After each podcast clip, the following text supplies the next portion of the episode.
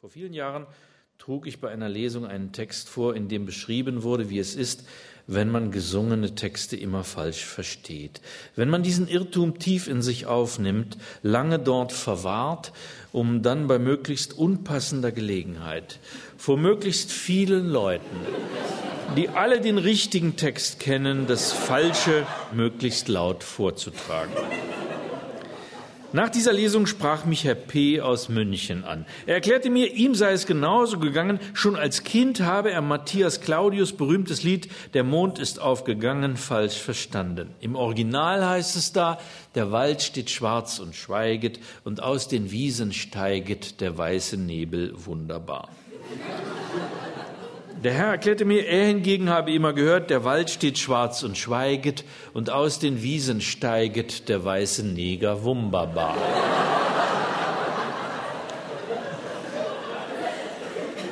Ich dachte, das sei eigentlich der bessere Text. Jedenfalls der zeitgemäßere. Denn weißer Nebel, das war zu Claudius Zeiten reine, wunderbare Poesie. Doch heute bei Konzerten jeder x-beliebigen Boygroup steigt weißer Nebel auf, umwabert seltsamste in den Marketingbüros der Plattenmanager geschaffene Kunstgestalten, blasse Kommerzgeschöpfe. Fast muss man froh sein, dass deutsche Großverlage nicht die Romanautoren der Saison bei ihren Lesungen aus weißen Schwaden hervortreten lassen.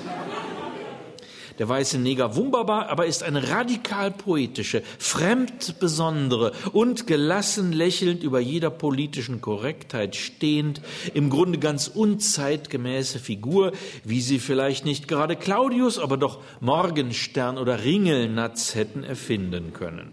Als das Buch erschienen war, geschah Merkwürdiges. Sehr oft wurde nun der Titel des Buches missverstanden. Ein bisschen zunächst in der Süddeutschen Zeitung, in einem Inserat, das ankündigte, ich würde öffentlich aus Der weiße Neger Wumbumba lesen.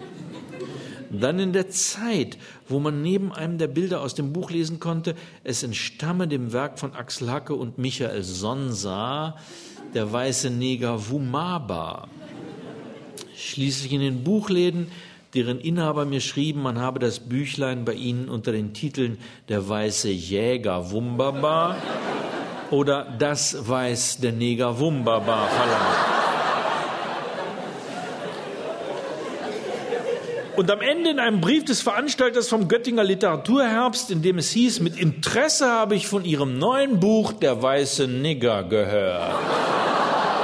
gehört. Ich war nahe daran zu denken, das Buch habe ein Virus freigesetzt, das Wunderbar-Virus. Was für eine egozentrische Denkweise. Das Virus ist schon seit langer Zeit unterwegs.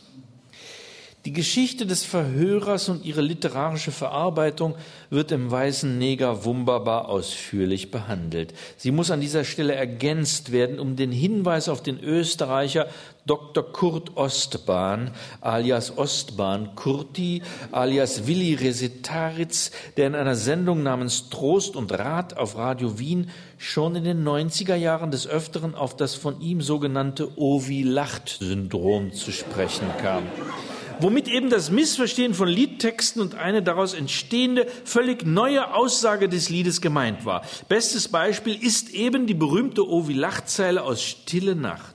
Stille Nacht, heilige Nacht, Gottes Sohn, oh wie lacht, lieb aus deinem göttlichen Mund. Hier als Ausruf, wie, ja.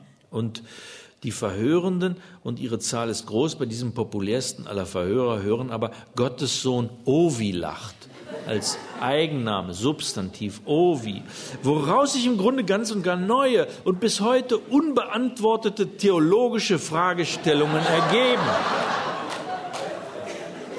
Wer ist Ovi, Gottes Sohn? Ein Bruder Jesu? Ungeliebt, unbekannt, verschollen? Und wer ist der Einsam, den wir zu Beginn des Liedes kennenlernen, wenn es heißt, stille Nacht, heilige Nacht, alles schläft, einsam wacht?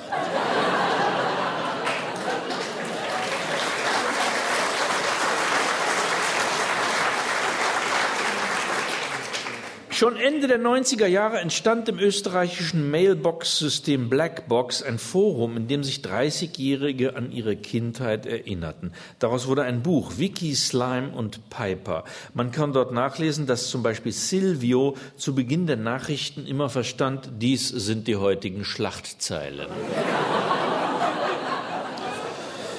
Und sich darüber gar nicht wunderte, ging es doch immer um Mord und Totschlag in der Welt.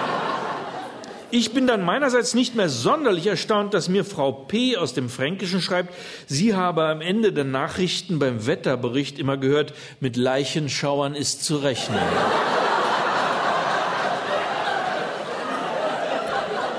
Wenn in Wahrheit nur kleine Regenfälle angekündigt werden.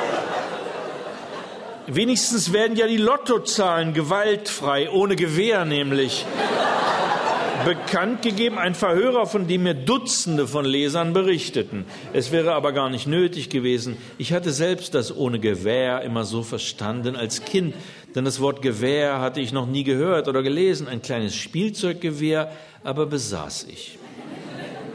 Interessanter Punkt. Zwar gibt es an jeder Ecke Bücher über Versprecher, Stilblüten und ähnliches. In all diesen Sammlungen aber werden Fehlleistungen anderer angehäuft. Bei den Verhörern jedoch erinnern sich die Menschen meistens eigener Missgeschicke. Das macht mir das Thema so sympathisch. Es ist von Selbstironie begleitet, oft auch von Erinnerungsseligkeit und Sentimentalität. Denn ein Versprecher ist immer eine Sache des Moments, er wird sofort erkannt. Verhörer aber begleiten Menschen manchmal ein Leben lang.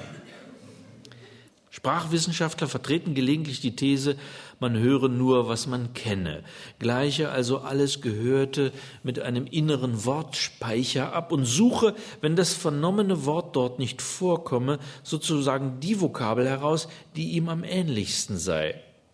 Das kann allenfalls ein Teil der Wahrheit sein, denn das Wort wunderbar muss im Sprachschatz eines Knaben viel eher vorhanden sein als wunderbar. Warum hat sich Herr P. dann trotzdem verhört? Ich behaupte, weil es ein Bedürfnis des Menschen nach Fantasie, Witz und Originalität gibt, weil er Wesen wie den Wunderbar schaffen möchte und jede Gelegenheit dazu beim Schopfe greift und wenn es ein Claudius-Lied ist. Die falsch gehörten Texte sind fast immer die besseren. Einmal hat ein Sänger daraus Konsequenzen gezogen. Leser K. von Geburt Amerikaner machte mich darauf aufmerksam, dass in A Gada da Vida, die Platte, die Iron Butterfly berühmt macht,